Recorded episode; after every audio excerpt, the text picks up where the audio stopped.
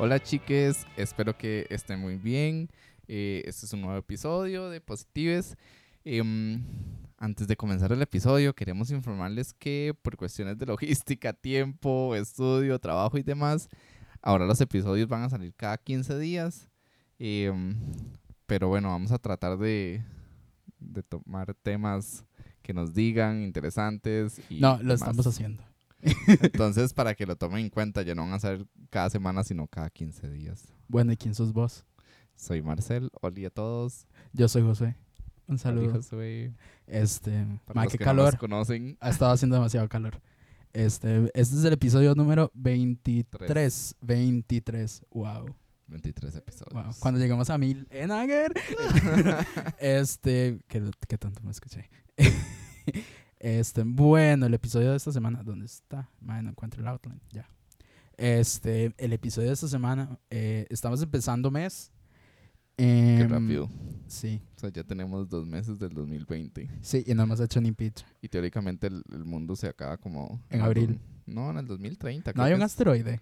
No, creo que en el 2030 es como que el punto máximo de calentamiento global. Y ya para el 2050 estamos hasta la mierda de calentamiento global. Ok, Entonces, ok. Nos quedan ahí un Digo, voy a ratillo. llegar. Planeo matarme, entonces todo como. Tienes que no. nos mata el SIDA antes. Eh.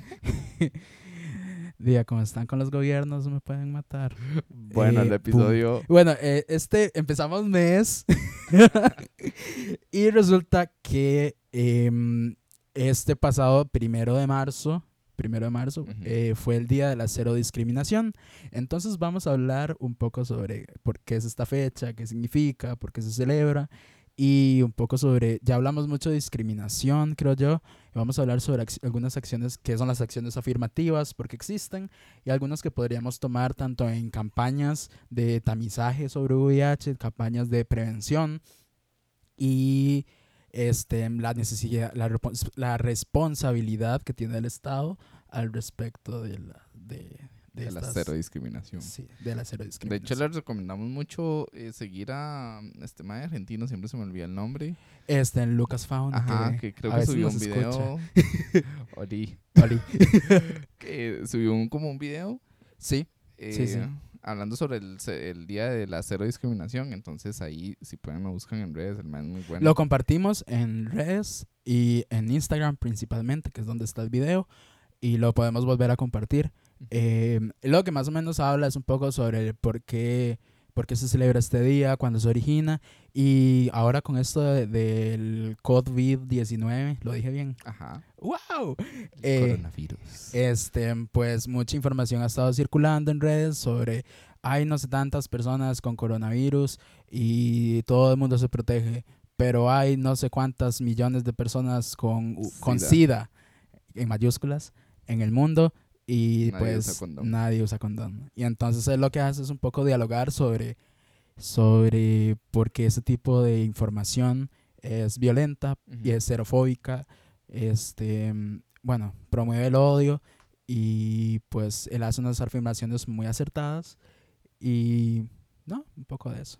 Pero volviendo al tema, este, eh, bueno, este, esta fecha, esta celebración, no, esta conmemoración, Este parade.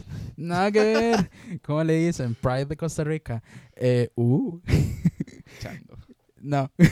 Este, esta, esta conmemoración fue acogida por ONUCIDA en el 2014. Fue acordado en unos, en- creo que en la primera mitad del 2014, no, me, no, no lo recuerdo muy bien. Em, y fue creada para llamar la atención sobre los retos que existen a nivel mundial para lograr el bienestar de todas las personas. Entonces, es una fecha que nace de una organización que trabaja el tema de VIH, ¿verdad?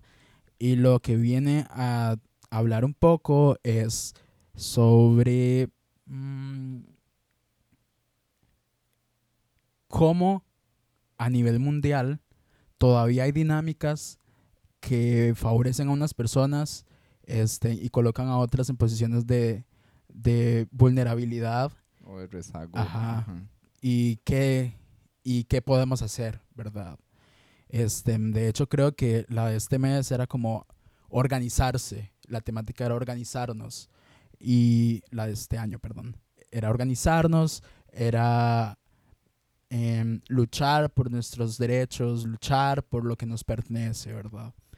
Este, Creo que eso es como una parte muy fundamental hacia eh, lograr la cero discriminación hacia personas que vivimos con VIH porque a veces los grupos que trabajan con VIH trabajan muy individuales y cuesta mucho como organizarse eh, varios grupos, eh, que, se que más personas quieran incluirse en estos grupos y demás. Entonces, creo que es como un tema muy importante la organización eh, para lograr una cero discriminación.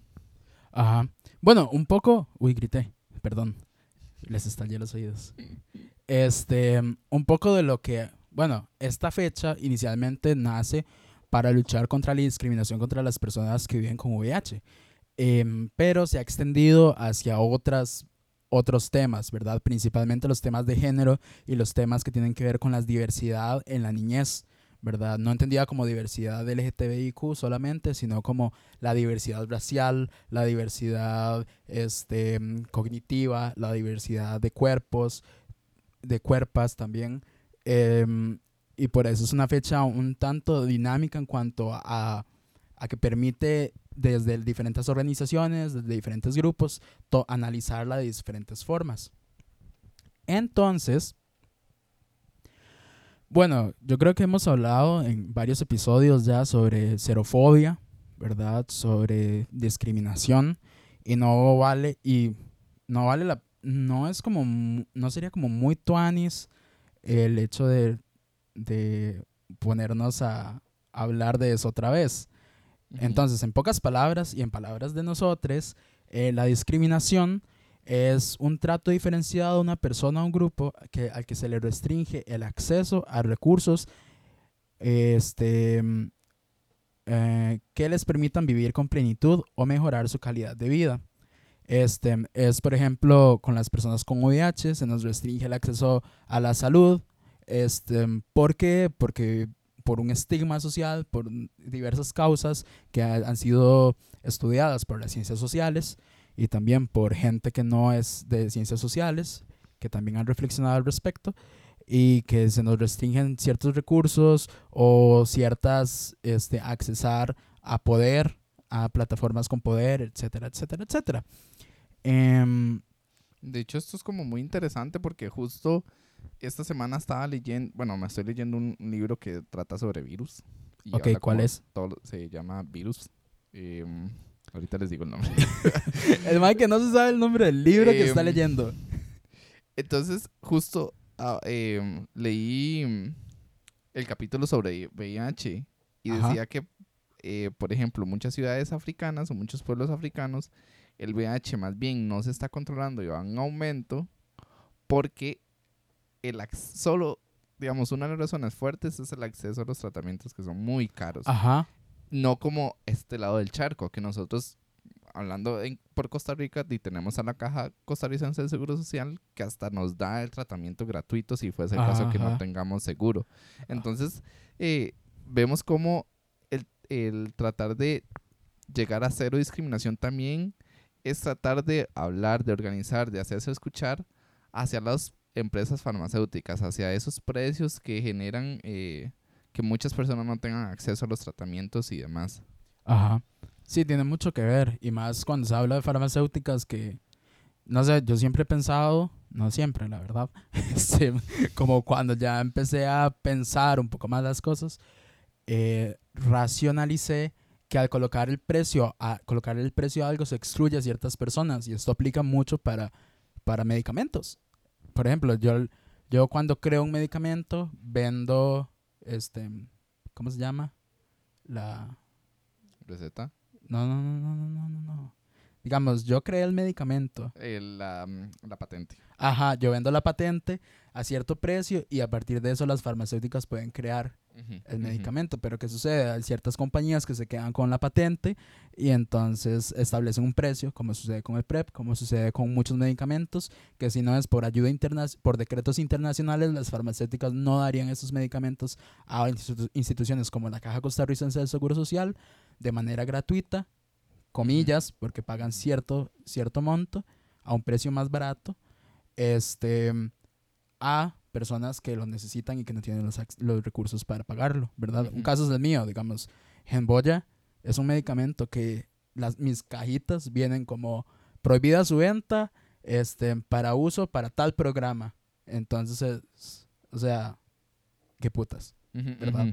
Pero eh, en este tema, O sea, José, ya Em, tengo el nombre del libro. ok, Se llama Virus ni vivos ni muertos de José Antonio López Hall.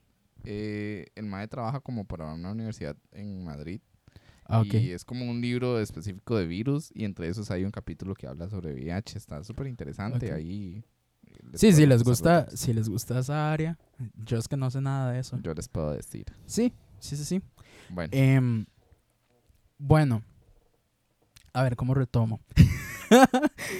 Ah, pues resulta, digamos, en estas reflexiones de esta, esta conmemoración, em, mucho de lo que se preguntan organizaciones, no solo ONU-SIDA, porque podemos tener como, como cierto recelo hacia la labor que hace esta organización, al igual que otras organizaciones de, provenientes de la ONU. em, muchos de los que otras organizaciones se preguntan es por el papel que, que tiene el Estado, porque vivimos en una sociedad que- en la cual el Estado es el garante de los derechos, em, hasta que no suceda otra cosa va a ser así. Y pues, pues, ¿qué papel tiene el Estado? ¿Qué papel juega el Estado en, en la cero discriminación? ¿verdad? Si se trata de que el Estado solamente garantice la cero discriminación, o sea, como cree, cree leyes que prohíban la discriminación, ¿verdad? Y, ¿y vos qué opinas? Siento que al Estado todavía le falta demasiado por trabajar en, en llegar a ese cero discriminación en el país, porque a veces se enfocan mucho en la parte legal, en la parte de, eh, ok, necesitamos que todas las personas tomen su tratamiento, está bien. O sea, yo em, no me quejo, tenemos un sistema de salud bueno y ha tratado de dar eh, el respaldo a las personas, pero no solo eso, también se necesita como más campañas ya sea televisivas, más campañas a nivel ins- institucionales, eh, digamos, llámese instituciones públicas o algunas privadas, universidades y demás, que generen esa conciencia hacia no solo las personas que vivimos con VIH, sino aquellas que no viven con VIH y que logren entender ese concepto de cero discriminación, de, de eliminar esos conceptos o esas ideas que se tienen eh, para lograr esa cero discriminación. Eso es mucho, digamos, como de lo que hablan algunas personas que se dedican como a este tema de la discriminación, que, que hablan de que está bien que el Estado promueva normas, normativas, este, para, no se le habla, yo no sé nada de leyes, Eh, pero está bien que el Estado promueva normas para, para sancionar de una forma la discriminación, pero el papel no tiene que quedar solo en eso, ¿verdad? El, el, da más el- acción. ajá, el Estado lo que necesita es realizar acciones que promuevan, que de verdad garanticen el acceso a las, a las personas, el acceso de las personas a estos recursos o plataformas en las cuales puedan este, eh, tomar decisiones, eh, participar en la política, em, etcétera, etcétera, etcétera. Y eso es lo que son las acciones afirmativas, ¿verdad? Este, las acciones afirmativas, eh, según la UNESCO, son formas o son intervenciones que buscan compensar los desbalances de poder y de acumulación de recursos que muchas veces permanecen ocultos a quienes están excluidos. Excluidas, dije yo, porque está escrito masculino y no. Este, entonces, las acciones afirmativas lo que buscan es como, por ejemplo, las, las cuotas de paridad en la Asamblea Legislativa. Este, el 40% tie- del- de la Asamblea Legislativa tiene que ser mujeres. Es exactamente el mismo funcionamiento. Este, buscar generar mecanismos para que las personas gene- para que las personas que no que estarían excluidas en las dinámicas actuales debido a la mono, cis, hetero, Norma y al patriarcado y a la religión, este, Y a toda la sociedad en general. eh, pues logren, logren ingresar a esos espacios o logren recibir esos recursos. Entonces, una acción afirmativa del Estado, en este caso, por parte, en Costa Rica, por parte de la caja, es garantizar que todas las personas que viven con VIH tengan acceso a su tratamiento, ¿verdad? De forma gratuita, debido a que la caja tiene financiamiento por parte de todas las personas colaboradoras y también por parte de los acuerdos que tienen por tratados internacionales con las farmacéuticas. Entonces, no sé si aquí en una acción afirmativa entraría como el tratar de, de planificar, no sé si planificar será como la palabra, eh, presupuesto no solo para personas, para hombres que tienen sexo con hombres o eh, mujeres trans, sino también eh, presupuesto dirigido hacia mujeres cis y, y hombres, eh, hombres trans. No sé si eso entraría como una posible acción afirmativa. Claro, es que, digamos, a nivel de mecanismo país, este, seguimos hablando de grupos. Esta es mi opinión, ¿verdad? Mi opinión personal, dijo alguien por ahí. Este, eh, a, nivel de, a nivel de país seguimos hablando de grupos de riesgo, ¿verdad? Y seguimos hablando de que las mujeres trans, que son solo una parte de la, de la gran variedad de mujeres que existen, y los, los gays o los playos, las locas, este, son quienes corren mayor riesgo de, de adquirir el VIH. Pero no es así. O sea, ya estamos hablando de que a cualquier persona cualquier persona que tenga actividad sexual puede adquirir, puede adquirir el virus, ¿verdad? Mucho de lo que hablaban este, a nivel latinoamericano es eh, personas que se, que se dedican a trabajar el tema de, de, discriminación y de acciones afirmativas es que es necesario que se, que conseguir financiamiento para que tan, no solo sea el Fondo Monetario Internacional, porque es el fondo el que financia el mecanismo país, sino que sean otras organizaciones quienes, quienes den dinero a las, a las ONGs o a la sociedad civil para que las mujeres en toda su diversidad estén incluidas, ¿verdad? Entonces, aún nos queda mucho camino, ¿verdad? Y de eso se trata, de no solo, no solo tratar de ver el VIH este, dentro de toda situación, como verlo en dinámicas de género, este, eh, dinámicas raciales, dinámicas este, adultocentristas, gordofóbicas, sino también ver en el VIH estas dinámicas que también se mueven, ¿verdad? Porque no hacemos nada diciendo como a tu feminismo le falta VIH, si, si no hablamos también de que al VIH le hace falta feminismo. ¿verdad? Eso se, nota mucho, por eso decía como que al inicio del, del episodio como que hace falta en esa organización que muchos grupos se unan para poder generar em, una organización más efectiva eh, hacia la respuesta del, de la cero discriminación. Sí, este, y también es importante recordar que a nivel del Estado existe una gran deuda, ¿verdad? Pero que creo yo que lo hablábamos, bueno, yo lo hablaba en, en una en un conversatorio que hubo antes de la aprobación del proyecto de ley que, que una de las grandes deudas que tiene el Estado con la población VIH es que la información existe. O sea, sabemos cuántas personas mueren al año por VIH, cuántas personas adquieren el virus. Sabemos, este, la caja está informada sobre la indetectabilidad y que no se transmite el virus. La información está, pero, no, circula, la información no se mueve, ¿verdad? Siempre tiene que ser sociedad civil la que se encarga de moverlo, ¿verdad? Y aún con muchos sesgos, este, los grupos que estamos trabajando en eso, como nosotros acá en Positives, wow, eso fue como una, un, patrocinio. este, no, no logramos abarcarlo todo porque es inmensa la cantidad de información. ¿Qué tal si el Estado este, se encarga de distribuir esa información y una forma de hacerlo es crear campañas en conjunto con la sociedad civil.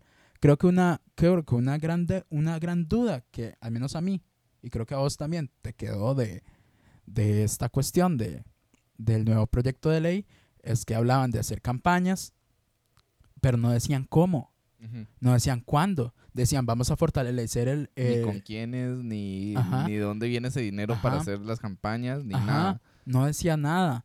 Este, solamente decía, vamos a fortalecer con ACIDA, pero, Pero, ok, vamos a fortalecer con SIDA, pero que llevémoslo más allá. Este, ¿Qué va a garantizar esto? ¿Cómo, cómo se involucra ¿Cómo? a la sociedad civil? Ajá, y ¿Cómo? decían, vamos, fortalecemos con SIDA, hacemos más campañas, pero ¿qué campañas? Conteniendo qué cosas, ¿verdad? Hizo falta como, como aparte de la ley, acompañarla, hace falta todavía desarrollar qué se va a hacer. De hecho, muchas de las campañas es preventivas hacia el VIH, como test, y no me parecen mal, no es- estoy, no estoy diciendo que estén mal, más bien la labor que hacen muchas organizaciones en el país con respecto a las pruebas rápidas y demás es muy buena, pero siento que ahí quedan, como que no, como que esas tipo, esas campañas no dan un paso más de lo que se necesita.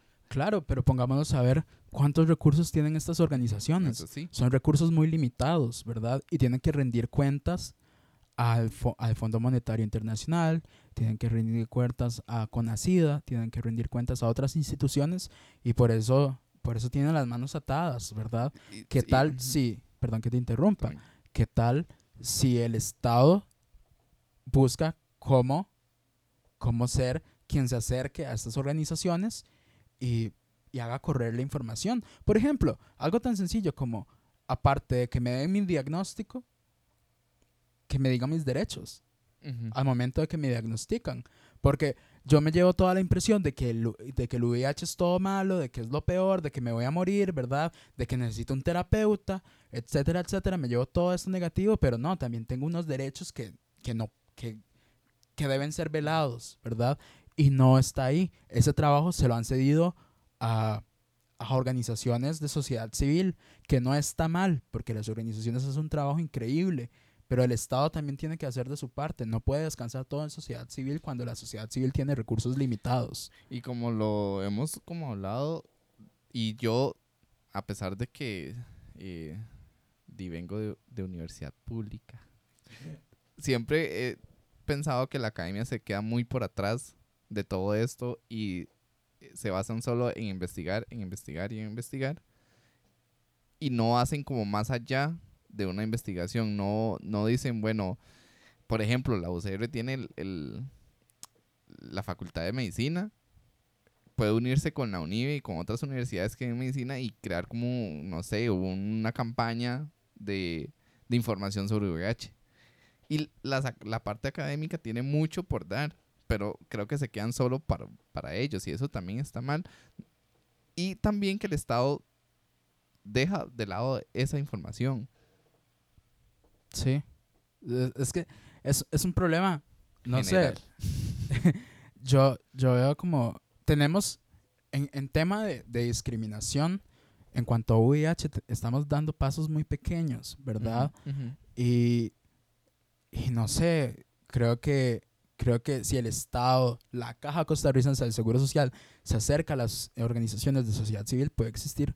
Y creo que yo, ya esto ya lo hablamos. Ujú, Creo ujú. que esto ya lo hablamos en uno de los primeros episodios. Creo que ahí puede existir un gran, un, un gran, un- Una gran- una gran riqueza. Exactamente. ¿verdad? Y vea, ya pasó un año y seguimos lo mismo, ¿verdad? Creo que vamos a seguir hablando de esto por años porque al Estado no le interesa. Y siempre vemos también, por ejemplo, eh, no tenemos en contra nada hacia esas personas, pero siempre vemos como personas blancas hablando del tema. Sí, eso ya es otro tema, ¿verdad? Pero, ¿qué pasa con las personas negras? ¿Qué tanta discriminación, aparte de que sabemos que el, que el mundo todavía tiende a ser un poco racista, qué pasa si esa persona negra vive con VIH? Ajá. O sea, ajá. es como... Como ahí es donde uno Sí, tiene que empezar a- a ver Digamos, cómo... con, con este, con este tema, no sé, em, yo es que me voy a comprar un libro que habla sobre cómo las mujeres, ahí, ahí lo voy a compartir cuando lo compre. es una socióloga que habla un poco de cómo las mujeres negras en Estados Unidos han, han trabajado el tema de de vivir con VIH, ¿verdad? Cómo lo van interiorizando, cómo pasan del pensar que se van a morir a un activismo. Entonces es muy, muy importante. El libro, el libro se llama Remaking Alive, How Women Living with HIV AIDS Confront Inequality. Este, en pocas palabras, es como rehacer la vida, como mujeres viviendo con VIH, SIDA, confrontan la, la desigualdad.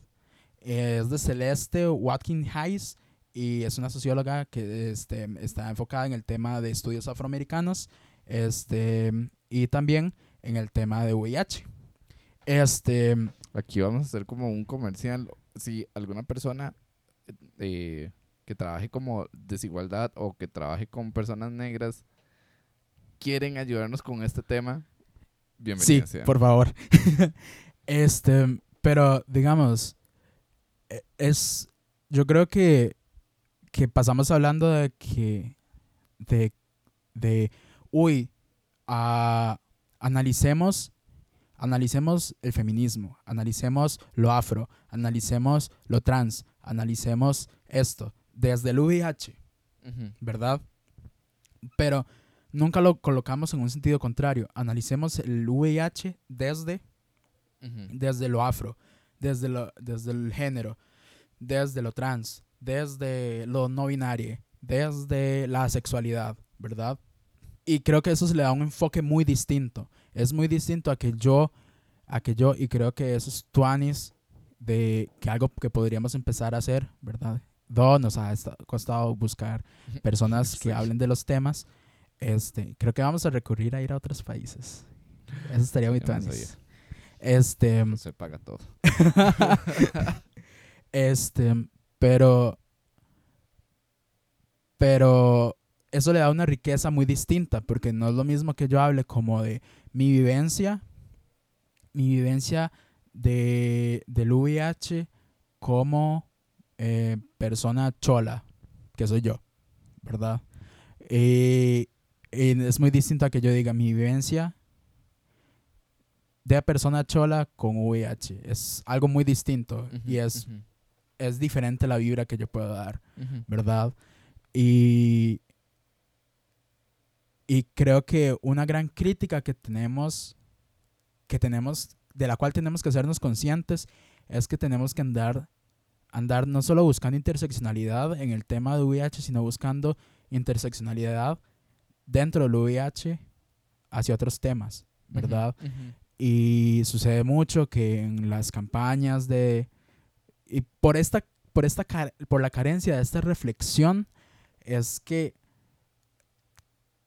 en las campañas de tamizaje, en las campañas este, de sociedad civil, e incluso lo hemos hecho nosotros en, en las campañas, en las charlas, este, muchas veces hemos solo representado la visión de un grupo en específico. Y aquí nos estamos, me estoy tirando a nosotros, porque también es cierto, nosotros hemos caído en eso. Y, y no se trata de eso, se trata de buscar, buscar representar también o dar plataforma a otras personas, ¿verdad? Se trata de, no sé, de dar plataforma, De incorporar, de, de incluso de acuerpar a otra población que vive con, con, VIH, ajá. con VIH y también acuerpar el VIH con otros temas. ajá, Y vemos cómo la eh, cómo, cómo el cero, buscar el cero discriminación abarca demasiadas cosas. No solo como eh, porque a veces tal vez mucha gente pueda pensar cero discriminación, ok, no discriminemos a las personas que viven con VIH. ajá, So, eh, no es solo eso, es hay que ver como desde género, como decía Josué, hay que verlo desde orientación sexual, desde eh, identidad, de- identidad de género, ajá, eh, desde la parte ras- racial, ajá, eh, desde la parte incluso eh, económica de la persona. claro. Si, Ah, hay, hay, hay una gran variedad de cosas que, país. ajá, que, que tienen, no, aquí ya me estoy trabando, Dele. este, que tienen que ver y que definen lo que es una persona, ¿verdad? Y al final, este, no sé, como que caemos mucho en la dinámica de representar o de, o de solo meter lo que nos conviene sobre ciertos grupos y no, no permitir también que se nos caguen, ¿verdad? Y no sé, creo que saltamos a- de- del Estado a esto. creo yo que es muy distinto lo que, lo que hablábamos, pero es importante también hablarlo. Es que eso es lo que te digo. Hay que ver como el cero discriminación en- como un combo. No solo verlo por secciones o por pedacitos, sino como agarrar todo lo que se, se debe de hablar y tratar y dirigirlo a, ok, dejemos de discriminar también sobre por estas vías. Ajá, ajá. Este, y volviendo a las secciones afirmativas, creo yo que una de las, de las grandes cosas que pues podríamos empezar a hacer es analizar analizar esos otros temas desde el VIH y el VIH desde estos otros temas y tratar de, de ver dónde como organizaciones que estamos trabajando el tema de VIH o como personas que estamos interesadas en el tema de VIH, estamos reproduciendo ciertas dinámicas que invisibilizan o que pasan por encima del trabajo de otras personas. Entonces, una gran técnica, no sé, algo que nos puede servir es como leer un poco más. Digamos, a mí algo que me cuesta mucho, este, mm, como di, yo soy de ascendencia indígena, este, pues resulta que, que entiendo muy bien, digamos, la parte de lo cholo, ¿verdad? Ujú. Este, porque di, hay un cruce como de norte-sur, ahí muy, muy peculiar. Este, pero, pero me cuesta también mucho entender la experiencia de las personas negras. Entonces voy a leer sobre las experiencias de las personas negras y voy a aprender también, voy a escucharlos y que cuando se me caguen, se me caguen y, y listo. Voy a callar y a, y a aprender, ¿verdad? Y al momento de yo, de yo tener que escribir al respecto o al momento de yo tener que, que Hablarlo. hablar sobre estos temas, pues entonces lo voy a hacer de la manera más respetuosa y también buscando gente que sepa del tema, ¿verdad? Que sepa de eso. Por eso hay muchos temas que no hemos hablado, Porque no conseguimos gente. este, porque ha sido un poco difícil en Costa Rica, pero al menos sí sabemos dónde buscarlas en otros países, este, pero por aquello, para, eso es como una interrupción. Este, pero a- otra cosa que podemos hacer es, es tratar de buscar el lenguaje más adecuado para expresarlo. Muchas veces el lenguaje va a ser lo más, lo más largo, ¿verdad? Pero creo yo que no importa qué tan largo quede, sino que quede claro y que quede lo menos discriminatorio posible, ¿verdad? O preguntarnos sobre el origen etimológico de las palabras, pre- eh, buscar en internet, este, hay mucha gente escribiendo sobre, sobre el qué- sobre el lenguaje racista, este, si no lo encontramos, preguntar en redes sociales, este, si vamos a comunicar, si somos comunicadores, este, y trabajamos el tema de VIH, este, informarnos sobre cuáles son los términos, ¿verdad? Saber Sí son- cómo, cómo llegarle a las personas utilizando información correcta y como dice José, significados y términos correctos. Ajá. Porque a veces, di, tal vez sea como muy fácil, no sé, lo pongo así, para una persona en el área de salud hablar sobre VIH, pero lo ven como desde el- su, desde su experiencia como persona que trabaja en salud y no se enfoca más en cómo se están utilizando palabras a nivel sociedad. Ajá, ajá. Entonces, o incluso nosotros, José y yo, tal vez hablamos mucho de la, desde la parte social, pero sabemos que hay eh, términos o eh, conceptos médicos que no podemos dejar de lado, por Ajá. ejemplo, por lo menos lo básico. Entonces, por ahí es donde, como decía Josué, por ahí es donde la línea debería de seguir las acciones afirmativas, eh, incluir más otros sectores, eh, intentar crear eh, más campañas aparte de, de las de tamizaje, por ejemplo, em, crear más, eh, más- Sí, pero eso también creo yo que las campañas y todo esto, si es una promesa que el Estado dijo que se iba a hacer cargo, también de hacer rendir al Estado cuenta sobre esto, ¿verdad? a- a hacer creo que presión. creo que como, como personas vamos a votar, nos mantenemos vigilantes de lo que ocurre en la asamblea, nos mantenemos vigilantes de muchas cosas que ocurren, pero nunca le rendimos cuenta al Estado. Nu- nunca pedimos que el Estado nos rinda cuentas, perdón. Y creo que es importante decirle a la caja, "Mae, ¿qué han hecho ustedes respecto a tema de VIH, aparte, aparte de mandarle condones a las organizaciones y, y llenar y aceptar referencias? ¿Qué han hecho para que la información circule?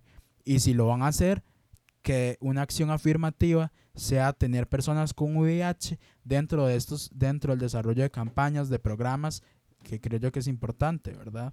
Y probablemente en Conacida hayan personas al respecto de esto, pero necesitamos más, más inclusión.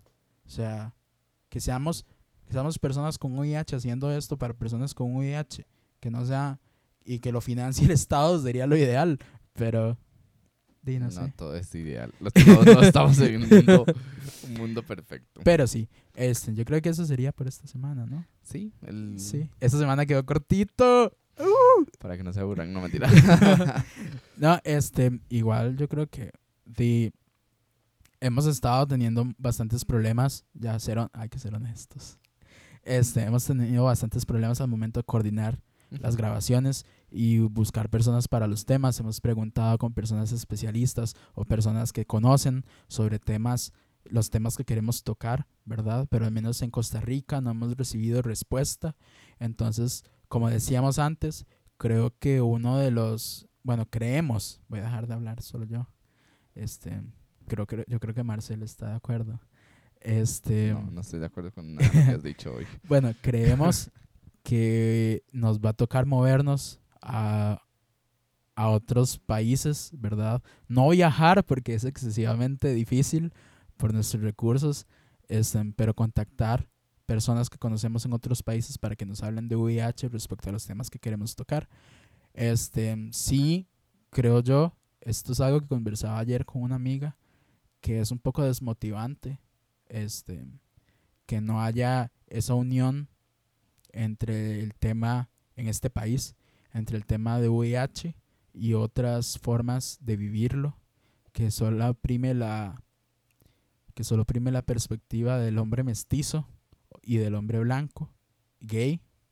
Este, y eso es muy alarmante porque nos dice que no hemos reflexionado nada sobre el VIH más allá de más allá de lo científico y no hemos analizado lo social Ujú. y por dinámicas así, por la poca reflexión y por la poca teorización al respecto, más allá de los grupos, poca teorización en las ciencias sociales me refiero, por aquello, este, creo yo que la, la reflexión del VIH ha sido tan reiterativa, tan, tan dando vueltas en lo mismo y por esa razón creo que pues nos vamos a mover a conseguir contactos en otros países entonces esperen una incomodidad porque va a ser por llamadas de Skype.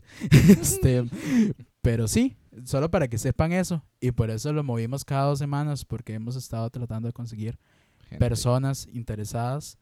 Y di, sabemos que no mucha gente nos escucha, pero creemos este, desde nosotros que, que es importante que la información esté este, en cualquier formato y creo que el podcast es uno de ellos y puede servir como un punto de encuentro, encuentro para diversas para diversas reflexiones. Es un punto de inicio también. Y pues no este si no lo conseguimos acá pues lo podemos conseguir en otros lugares. Es, pero que lo vamos a traer lo vamos a traer. No sé si tenés algo más que decir. No, creo que creo que el episodio sí quedó cortito. Eh, espero que, di que lo hayan aprovechado bastante y, y a, tra- a trabajar todos juntos sobre el, el tema de cero discriminación, que Sí. es muy importante y como lo, he mencion- como lo hemos mencionado, no solo se trata de, de hablar el tema eh, desde la perspectiva de una persona que vive con VIH, sino que las personas que no viven con VIH también pueden involucrarse un poco más. Sí, y nosotros involucrarnos también en las, en las, en las cuestiones a las que ellas también están trabajando. Ujú. Bueno, eso sería toda esta semana. Creo que la otra semana tenemos te- ya tema definido, ¿verdad? No, la otra semana no. Bueno, dentro de dos semanas. Sí, ahí les Bueno, si no estamos nos- anunciando. Si no nos morimos de coronavirus, creo que lo vamos a estar tocando un poco como el tema de VIH y coronavirus. Sí. Ahí Marcel es el que sabe, porque yo no sé nada de eso. O sea, me va a ayudar. Pero no. sí, ahí vamos a hablar de coronavirus y VIH porque últimamente ha salido mucha información relacionada al VIH y el coronavirus. Y eso nos parece un tema muy importante de, de trabajarlo y hablarlo. em, porque realmente está muy interesante. sí. Bueno, chicas, nos escuchan dentro de 15 días y eh, gracias por siempre apoyarnos. Chao.